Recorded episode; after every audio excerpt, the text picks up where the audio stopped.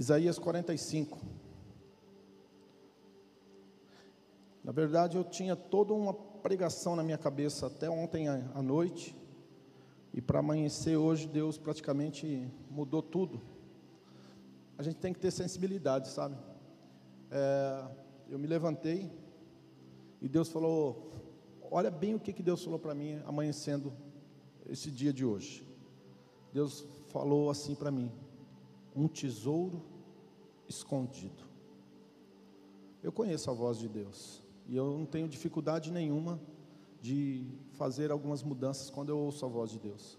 E eu estava literalmente, né, ali naquele momento, falando com Deus, e Deus falou para mim assim: Jaquenilson, existe um tesouro escondido. Diga comigo, um tesouro escondido. Mais forte, diga um tesouro escondido. Amém? Isaías 45 diz assim: Assim diz o Senhor ao seu ungido Ciro, a quem tomo pela sua mão direita para bater nações diante da sua face. Soltarei os lombos dos reis para abrir diante dele as portas, e as portas não se fecharão. Eu irei adiante de ti, endireitarei os caminhos tortos, quebrarei portas de bronze e despedaçarei ferrolhos de ferro. Darei os tesouros da escuridades as riquezas encobertas, para que possa saber que eu sou o Senhor, o Deus de Israel, que chama pelo teu nome, por amor do meu servo Jacó e de Israel, o meu eleito. A ti te chamarei pelo teu nome, porém colocarei o meu sobrenome, ainda que tu não me conheças. Versículo 5: Eu sou o Senhor e não há outro fora de mim não há deuses, eu cingirei, ainda que tu não me conheças. Vamos orar? Senhor, nessa manhã estamos diante da tua face. Não tenho dúvida, Pai, que foi a tua palavra, foi a tua voz que eu escutei quando o Senhor me falou sobre um tesouro escondido. E nessa manhã, Pai, o Senhor quer revelar que tesouro é este que está escondido. Que tesouro é esse para cada um de nós, de forma pessoal, de forma íntima, levando em consideração que nós sabemos que o Senhor é o nosso Deus, mas também o Senhor é o meu Deus. O Senhor é, é o Deus que é Pai de todos nós, mas é o meu Pai. O Senhor é um Deus íntimo e pessoal, e o Senhor se revela a cada um de nós de uma forma especial. O Senhor se revela a cada um de nós conforme lhe aprouve, conforme é o teu desejo, de uma forma específica, de uma forma única. Queremos te agradecer nessa manhã por estarmos aqui, Pai. Obrigado por esta oportunidade, no nome de Jesus. Amém? Diga assim: eu tenho falado isso e vou reforçar isso, até porque o pessoal que está lendo Bíblia aí com a gente vai precisar colocar em prática esse, essa verdade aí. Diga comigo assim: tudo que acontece com Israel no natural. Diga tudo que acontece com Israel no natural acontece com a igreja no espiritual.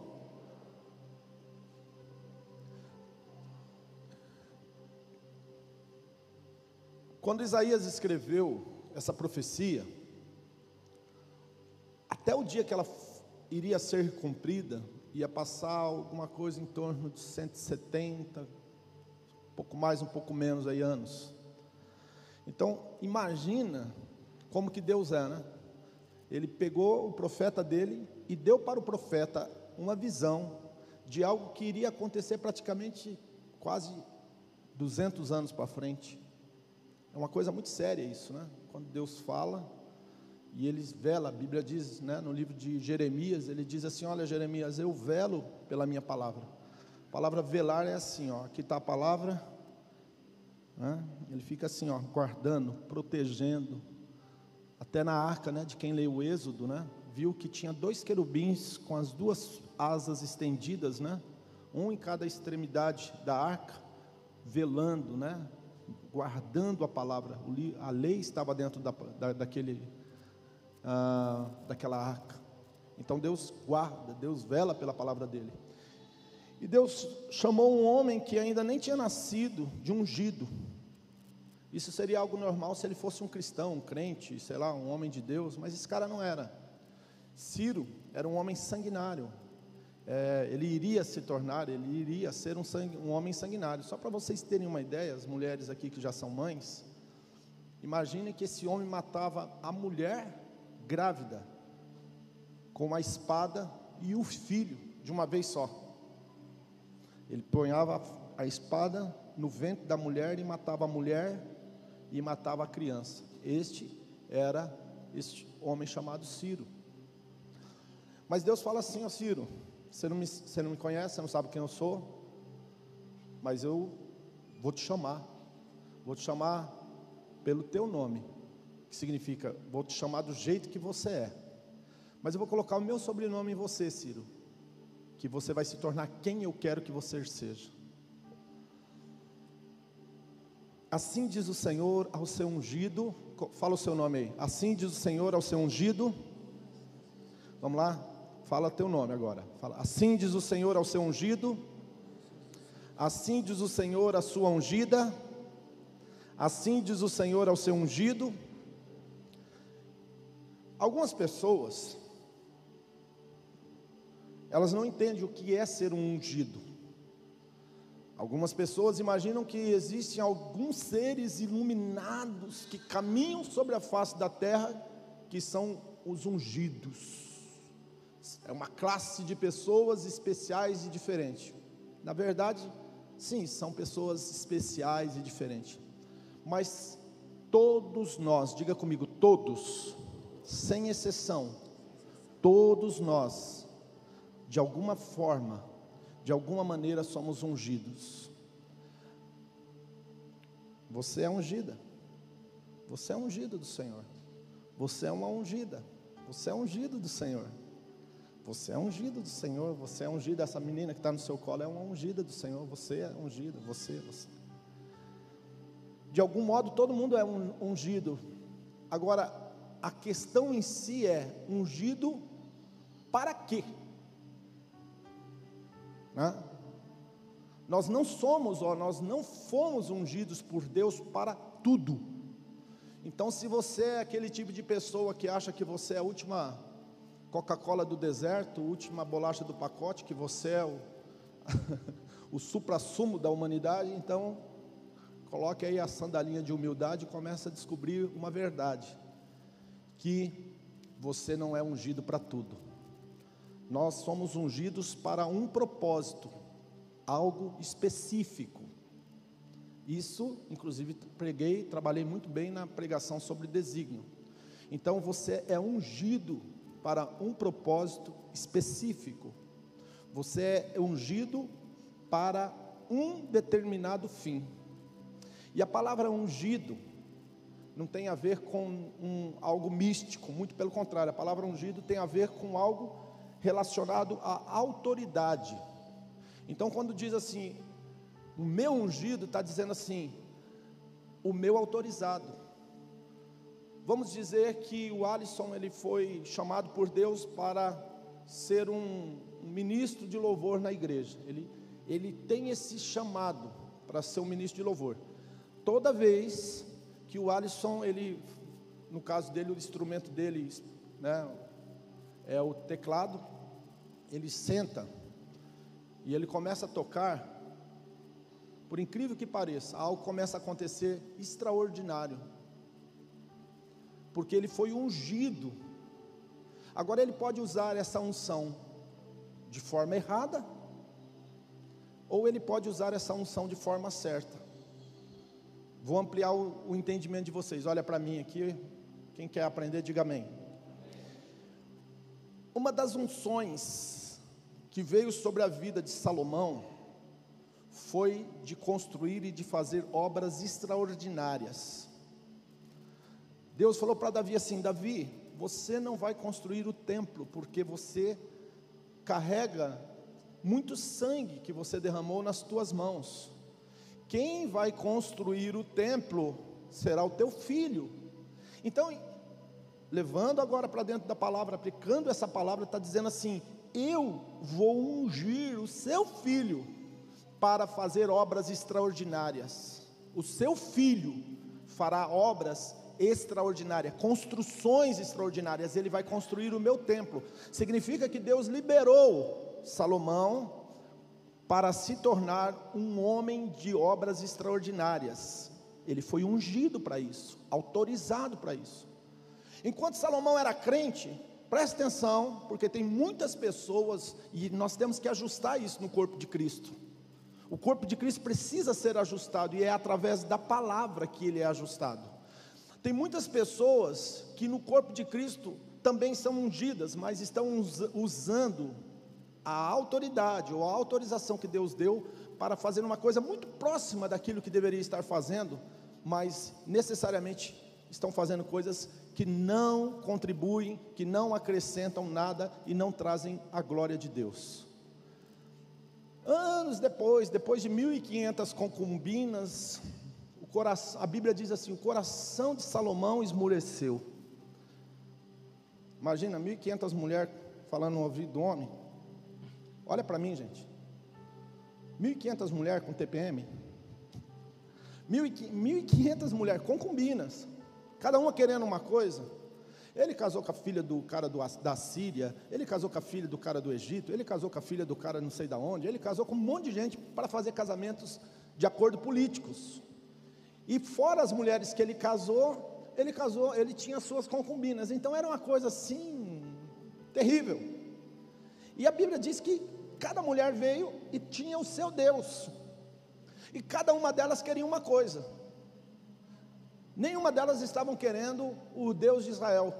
Por exemplo, tinha uma das mulheres que eu acredito que, que Salomão gostava muito dela, que ela adorava Astarote.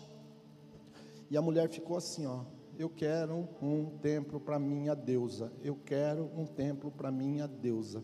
Eu quero um templo para minha deusa. Eu quero, eu quero, eu quero, eu quero, eu quero. Imagine um homem, né? A Bíblia diz em Provérbios como gotejar, né? de muitas águas assim são as palavras repetidas na cabeça de um homem, né? Eu quero um templo construído para minha deusa. E a Bíblia diz que esse coração dele foi esmurecendo e ele construiu um templo para Astarote. E ele não construiu qualquer templo, ele construiu uma obra extraordinária. Por quê? Porque ele tinha uma unção de fazer obras extraordinárias. Ele usou o dom que Deus deu para ele ao invés de fazer algo que fosse para a glória de Deus, como era o templo, conhecido como o templo de Salomão, ele fez uma abominação. E pior do que construir um templo para Astarote foi queimar incenso para Astarote. Aí foi a ruína de Salomão mesmo. Por quê? Por causa dessas questões relacionadas a usar o dom que Deus deu para ele, a unção que estava na vida dele, para fazer coisas erradas. Você já parou para pensar que tem muitas pessoas que têm vários é, coisas que tem feito que, que não, não tem a ver com aquilo que Deus chamou ela para fazer? No sentido de inverter as prioridades? Então Deus chama Ciro e fala: Olha, Ciro, você é meu ungido, estou te tomando pela mão direita. Quer dizer que Deus nunca vai pegar uma pessoa e Ele, Deus, vai fazer algo extraordinário através da pessoa de forma errada. Quando Deus fala assim, eu pego pela mão direita, quer dizer o seguinte: quando é Deus agindo, diga comigo, quando é Deus agindo, a coisa tem que ser direita, não esquerda. Diga direita, não esquerda. Direita, não esquerda. Isso é só para didaticamente você entender o certo do errado. Certo do errado. Quando Deus chama uma pessoa e ele diz, Eu te tomo pela mão direita, ele está falando assim: Você vai fazer algo certo da forma certa. Aí ele diz assim: Eu irei adiante de ti, endireitarei os caminhos tortos, quebrarei portas de bronze, despedaçarei ferrolhos de ferro. Diga comigo: a porta que Deus fecha, ninguém abre, mas a porta que Deus abre, diga ninguém fecha. Por isso, você tem que aplicar a importância de você viver a unção que Deus te deu. Por isso que você tem que entender e aplicar a importância de viver a unção que está sobre a sua vida. Porque a porta que Deus abriu para você, a unção que Deus te deu, a porta que Ele abriu para você, ninguém vai fechar. Ninguém vai fechar, vai abrir a porta, glória a Deus. A porta vai se abrir. Mas a porta que Deus fecha, meu querido, não adianta insistir. E Ele está dizendo, Ciro, eu vou abrir portas que ninguém pode abrir, só eu. Vamos aplicar isso na história, na historicidade do, do texto? Ciro entrou na Babilônia sem derrubar sangue de uma só pessoa. Quando ele chegou nas portas da Babilônia, preste atenção, os muros da Babilônia, eles eram tão largos que duas carruagens podiam andar indo e voltando sem se pegar uma na outra. Os muros da Babilônia, quando entravam na Babilônia, o muro era azul. Quem já foi lá no museu da, da, da, de Londres, acho que o Clebinho a, a, já foi lá, já viu lá o leão lá. Tem os leões de ouro. O camarada andava, andava mais de um quilômetro na porta da cidade da Babilônia, só olhando um muro enorme que ele era cravado de leões de ouro. Aonde nesses muros andavam carruagens, indo e voltando sem uma pegar na outra. E Deus falou assim: Eu vou abrir essa porta para você, Ciro. Irmãos, quando Ciro colocou os pés na porta ou nos portões da Babilônia, os portões fizeram assim, ó. Se abriram sozinho não houve derramamento de sangue, ninguém morreu, não houve guerra, não houve nada. E Ciro entrou, Deus havia matado, né? O, aquele rei naquela noite morreu, e naquela mesmo, naquele mesmo dia ele se tornou o homem mais importante do mundo. Eu vou chegar lá daqui a pouco, vou ampliar o entendimento de vocês. Ninguém tocou, ninguém tocou em ninguém. Ciro ele desviou o rio que passava dentro da Babilônia. Ele pegou o rio, desviou o rio, secou o rio. Quem estava dentro da cidade ia morrer do quê? De fome e sede. O povo, para não morrer de fome e sede, chegou e entregou a cidade para Ciro. Ele não precisou fazer guerra, não precisou fazer nada, não precisou tentar derrubar esses muros, nada, nada, nada, nada, nada. Olha, inclusive, quem já ouviu falar dos jardins suspensos da Babilônia? Dá um sinal com a mão. Os jardins suspensos da Babilônia, eles eram uma das sete maravilhas do mundo antigo. Quem fez os jardins suspensos da Babilônia foi Nabucodonosor. E uma das coisas que esse jardim existia, era possível ter jardins suspensos, porque este rio irrigava, passava dentro da Babilônia irrigando. E Ciro, quando ele tem essa, essa, essa, essa, essa atitude de tirar o rio que passa de dentro da Babilônia e o povo sai entrega, ele entra nos portões da Babilônia. E o rei que antecedia ele tinha morrido por quê? Eu vou explicar para vocês. Quis dar uma festa, e na festa ele falou assim: tem uns utensílios de ouro aí, que era dos hebreus, que eles tinham no templo deles. Traz todos esses utensílios de ouro, porque eu vou dar uma festa e nós vamos beber vinho. Nós vamos beber vinho nos utensílios de ouro que era usado no templo dos hebreus. Naquela noite apareceu uma mão escrevendo assim: Mene, mene, tekel, farsim. Teu reino foi contado, foste achado em falta, morreu. No outro dia, Ciro começa a governar. Gente, é uma história tão linda. É pena quem quer ampliar o conhecimento, vem fazer Instituto Teológico. Provavelmente uma das matérias que eu vou dar é História de Israel. E eu posso falar para vocês que tem muita coisa para falar para vocês que eu não tenho tempo e não vou. Só na dissertação dessa introdução aqui, olha, se eu for falar, a gente vai ficar mais de uma hora aqui. Eu vou andar mais rápido aqui para vocês entenderem o que eu estou falando. Ciro perguntou assim: olha para mim, gente. Ciro entrou dentro da Babilônia, quando ele colocou os pés lá dentro, ele disse: ele fez uma pergunta, ele falou: o que dizem a respeito do ungido? O que dizem as profecias? O que falam a respeito do homem que vai entrar e governar e tomar a Babilônia? Aí então chegaram para ele e disseram assim: o homem, preste atenção, isso daqui é uma aplicação profunda para a sua vida, Por isso que quem tem chamado, quem tem ministério, quem tem uma empresa, quem tem negócio, quem tem família, tem que entender esse princípio. O homem que vai tomar a Babilônia, o homem que vai entrar na Babilônia, que é ungido de Deus, ele vai devolver tudo que pertence ao povo hebreu, tudo todos os utensílios, todo o ouro, toda a prata, todas as pedras preciosas, tudo vai voltar para eles. Número dois, o homem que o Senhor escolheu, que é conhecido como seu ungido, também irá libertar o povo do cativeiro. Todos eles serão libertos e voltarão para suas casas.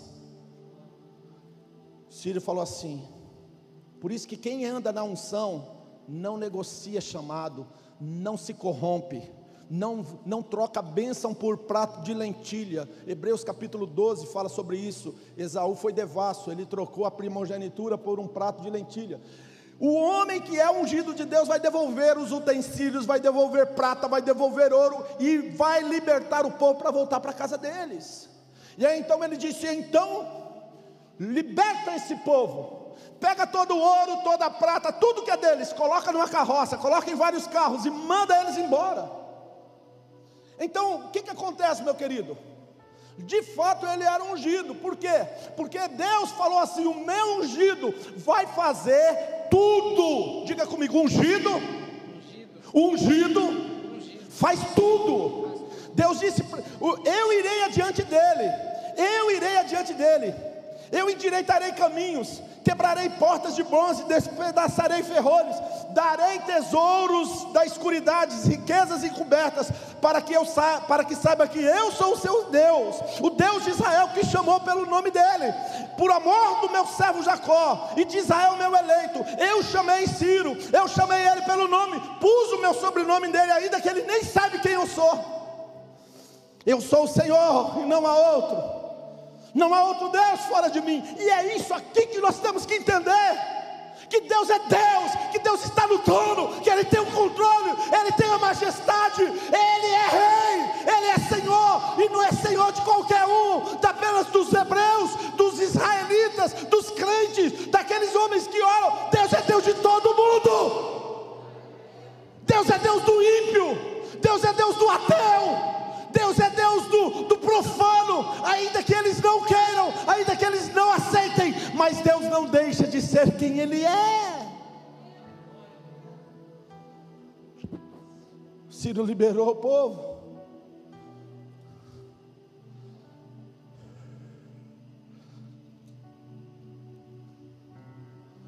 Mas nessa caminhada com Deus, nós aprendemos coisas extraordinárias, nós temos experiências extraordinárias. E uma das experiências extraordinárias é que Deus ele vai fazendo tudo o que ele tem que fazer. Porém, ele também tem coisas especiais guardadas para as pessoas que creem, que acreditam nele. Deus tem coisas especiais guardadas para os que creem, para os que acreditam nele. Eu vou repetir isso, é muito importante. Deus tem coisas especiais guardadas para aqueles que acreditam. Deus tem coisas especiais guardadas para aqueles que acreditam, para aqueles que confiam nele. E quando Deus ele fala para Ciro: Ciro, eu darei tesouros da escuridade, riquezas encobertas. É uma coisa extraordinária, meu irmão, que ninguém vai conseguir ter acesso a esta promessa se não tiver um coração voltado, entregue a Deus, pronto para obedecer a Deus. Ainda que Ciro fosse um sanguinário, quando ele entrou em, na Babilônia, ele estava disposto a obedecer cabalmente aquilo que estava decretado, ou aquilo que era um decreto sobre ele. E eu aprendo uma coisa: você não tem noção, você não tem noção, você não consegue nem imaginar o que Deus pode e vai fazer na sua vida, se você decidir obedecer.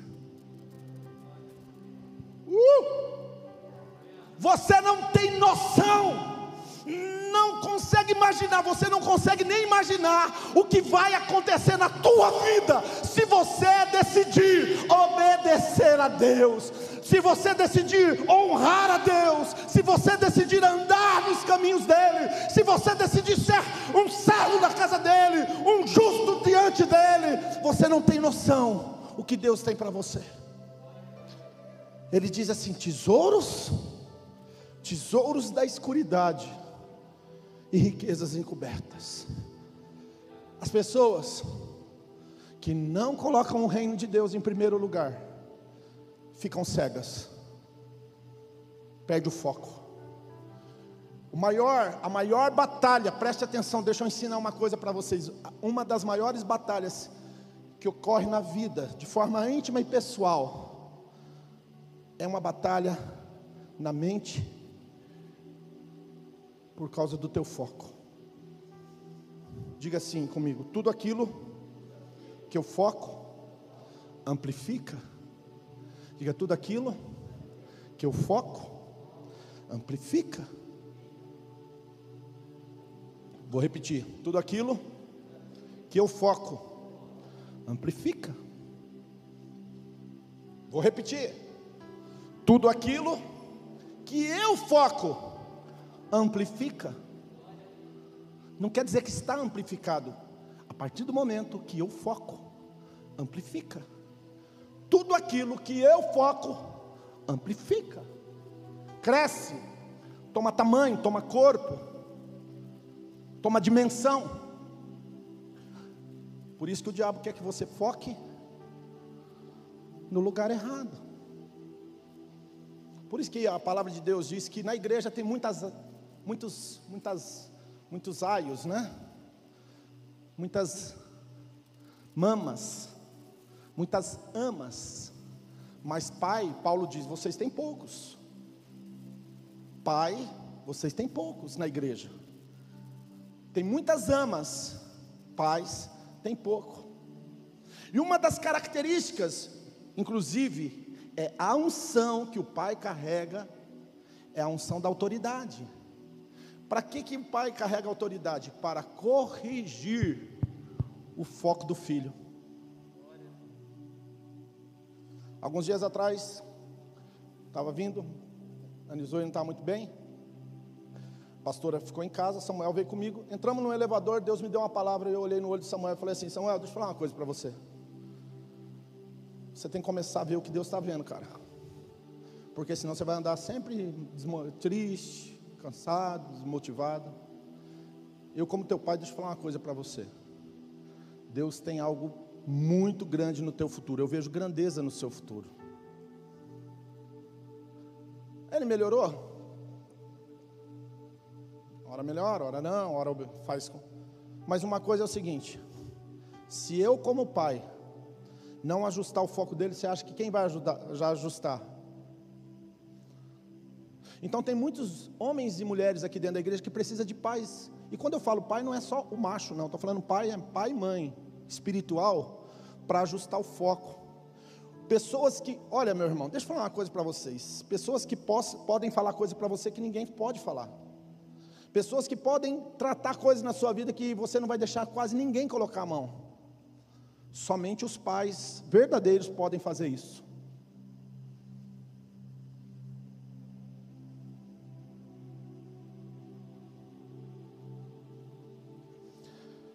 Quando se é corrigido esse distúrbio que existe na mente da pessoa, inclusive alguns dias atrás eu me peguei orando ao Senhor, falando a respeito de pessoas que às vezes tem muita gente que chega na igreja e tem alguns que saem.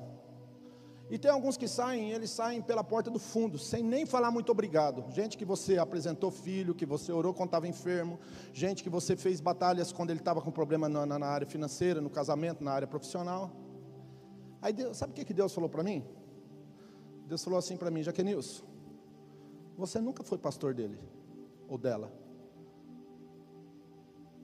Porque se você fosse pastor dele, ou dela, ela não ia te desonrar, ele não ia te desonrar, ele não ia tomar uma decisão sem te consultar e sem colocar em prática aquilo que você vai orientar. Você não é pai deles.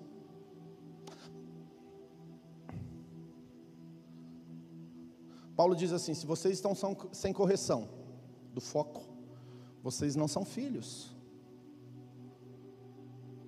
são bastardos.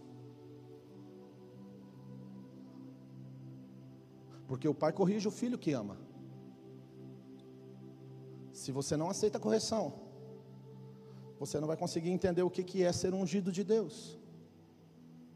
Se você não aceita entender que na casa do Pai tem ordem,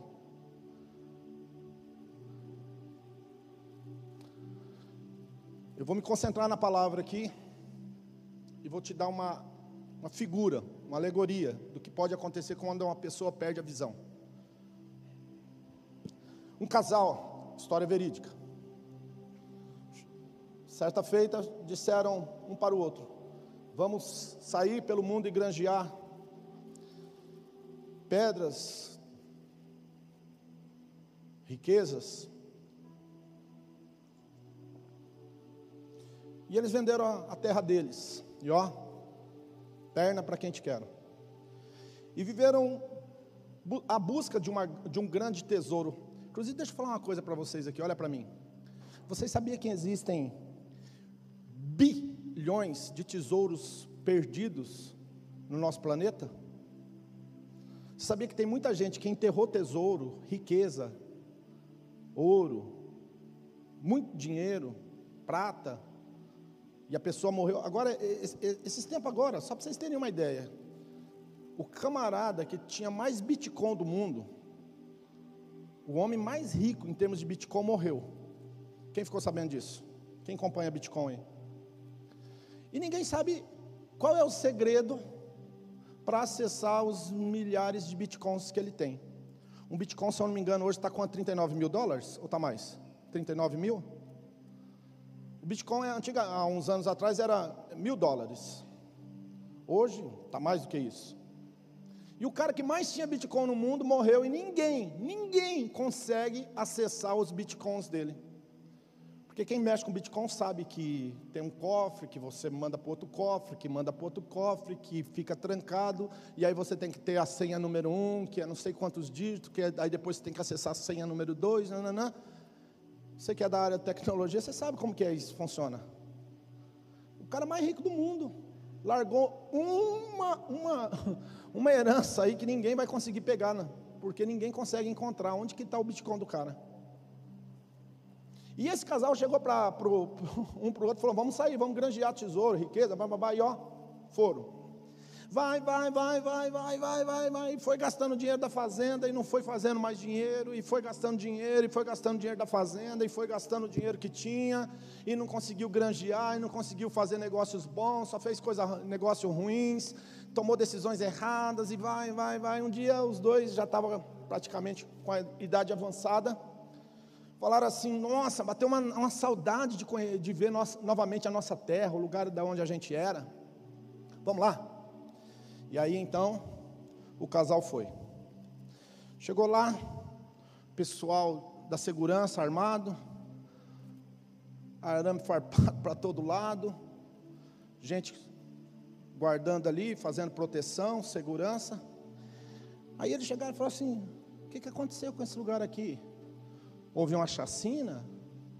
Existe alguma coisa do governo aí que teve que parar? Teve que fazer tudo isso?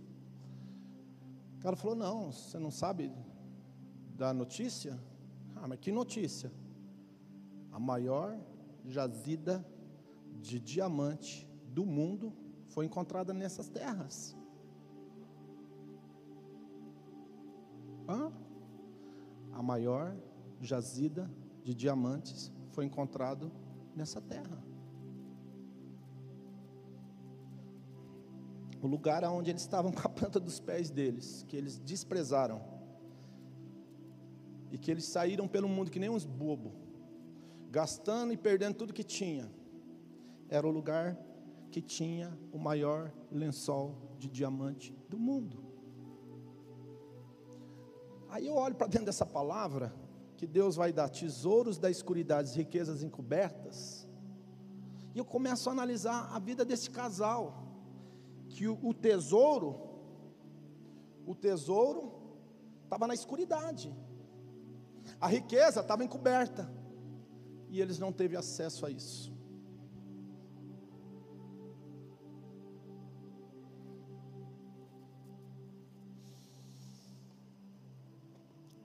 Deixa eu contar uma coisa para vocês aqui. Você sabe o que, que significa isso? de forma íntima e pessoal, maior lençol de diamante do mundo. Sabe o que significa isso? Nada. Ah, você está doido, pastor? Você está louco? O que, que você tomou no café da manhã? Uma dose de oração. O diabo chegou para Jesus e falou assim: Está vendo aqui, ó? Todos os reinos desse mundo é teu, se prostrado me adorares. Você não é o cara? Pega esse pão aí, ó. Pega essas pedras, transforma em pão. E Jesus disse: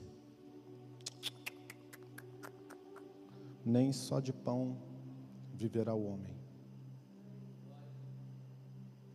mas de toda palavra que sai da boca de Deus. Nem só de pão viverá o homem, mas de toda palavra que sai da boca de Deus. Nem só de pão viverá o homem, mas de toda palavra que sai da boca de Deus. Nem só de pão, nem só de tesouro, de riqueza, de diamante, viverá o homem, mas de toda palavra que sai da boca de Deus. Ciro abriu mão de todo o ouro dos hebreus por causa da palavra que estava sobre a vida dele. Ciro abriu mão de, de todo o ouro por causa da palavra que estava sobre a vida dele. E você? Você está disposto a abrir mão de quê? Você está pronto para entregar o quê? Nem só de pão viverá o homem, mas de toda palavra que sai da boca de Deus. O que, que eu aprendo com isso? O que, que eu entendo nisso? que a palavra de Deus é mais, mais importante na vida de um homem e de uma mulher do que prata, ouro, tesouros, riquezas, qualquer coisa. Se você tem focado no dinheiro, meu sinto muito para você.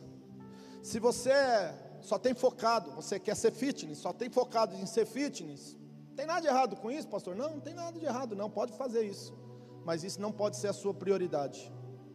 Isso não pode ser aquilo que governa, que dirige a sua vida. A Bíblia diz assim: porque a boca fala do que o coração está cheio. Se você chega perto de uma pessoa, quando ela começa a falar, você já sabe o que está cheio do coração dela.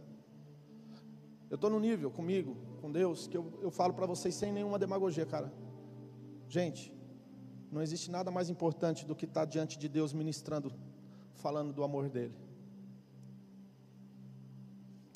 Culto de oração para mim é prioridade. Quando fala de, de, de, de, de culto de, face a face com Deus, face a face com Deus, para mim é prioridade. Quando fala culto da família, gente, família é prioridade. Eis-me aqui, Senhor. Quando Deus, quando fala assim, jovens, né? Eu falo assim, é, ai, é aqui é eu que tenho que estar aqui. Tem, Deus está me chamando para isso. Eu fui ungido para isso. Eu fui chamado para isso. Quem está entendendo? É assim que funciona.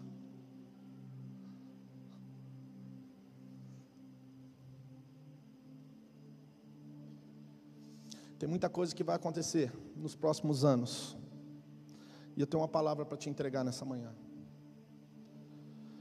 E a palavra é a seguinte: passarão os céus e a terra, mas a minha palavra não vai passar. Passarão céus e terras, pode subir o louvor. Passarão céus e terra, mas as minhas palavras não vão passar. Meu querido, se prepare. Se prepare. Começa a alinhar as tuas expectativas com as expectativas de Deus. Comece a colocar prioridade naquilo que Deus tem colocado prioridade para a tua vida. Começa a levar Deus a sério. Começa a levar a palavra de Deus a sério. Nem só de pão viverá o homem, mas da palavra que sai da boca de Deus. Existe algo da parte de Deus para a sua vida, meu querido, que você tem que descobrir isso antes de você morrer. Depois de morrer não adianta. Você tem que des descobrir isso agora. E isso é um tesouro escondido. Vou contar a última história dessa manhã. Se coloque de pé. As mãos que sustentam o universo. Tá?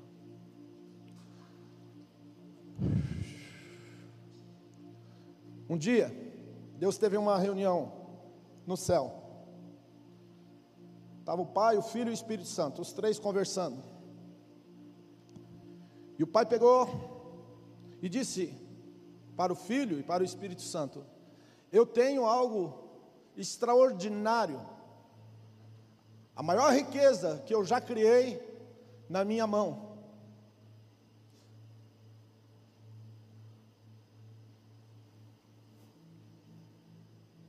E eu preciso esconder ela. Porque se eu não esconder isso, o homem vai achar facilmente.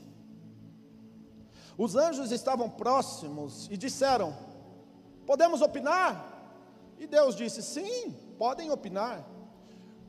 O Senhor fez o mar, ou os, o mar dos mares, lugares quase que impenetráveis, mais de mil 10 mil metros de profundidade.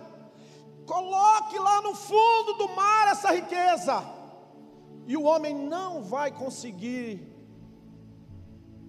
acessar.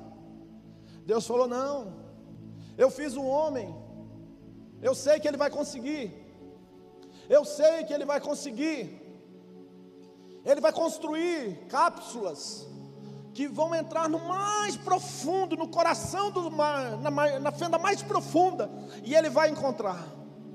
Aí então o outro disse, o outro anjo disse: Senhor, põe bem longe do, do planeta, põe na lua. E Deus disse: Não, o homem vai construir um foguete, ele vai entrar nele e vai até a lua. Coloque em Marte, não. Em um determinado momento da história da humanidade, ele vai conseguir chegar em Marte. Senhor, aonde então pode colocar esse maior tesouro? O tesouro dos tesouros, aonde o Senhor vai guardar? Todos os lugares que nós falamos, o Senhor está dizendo que o homem consegue pegar. Deus disse: Eu sei aonde eu vou colocar isso. E então o Pai, o Filho e o Espírito Santo tomaram uma decisão vamos colocar dentro do homem.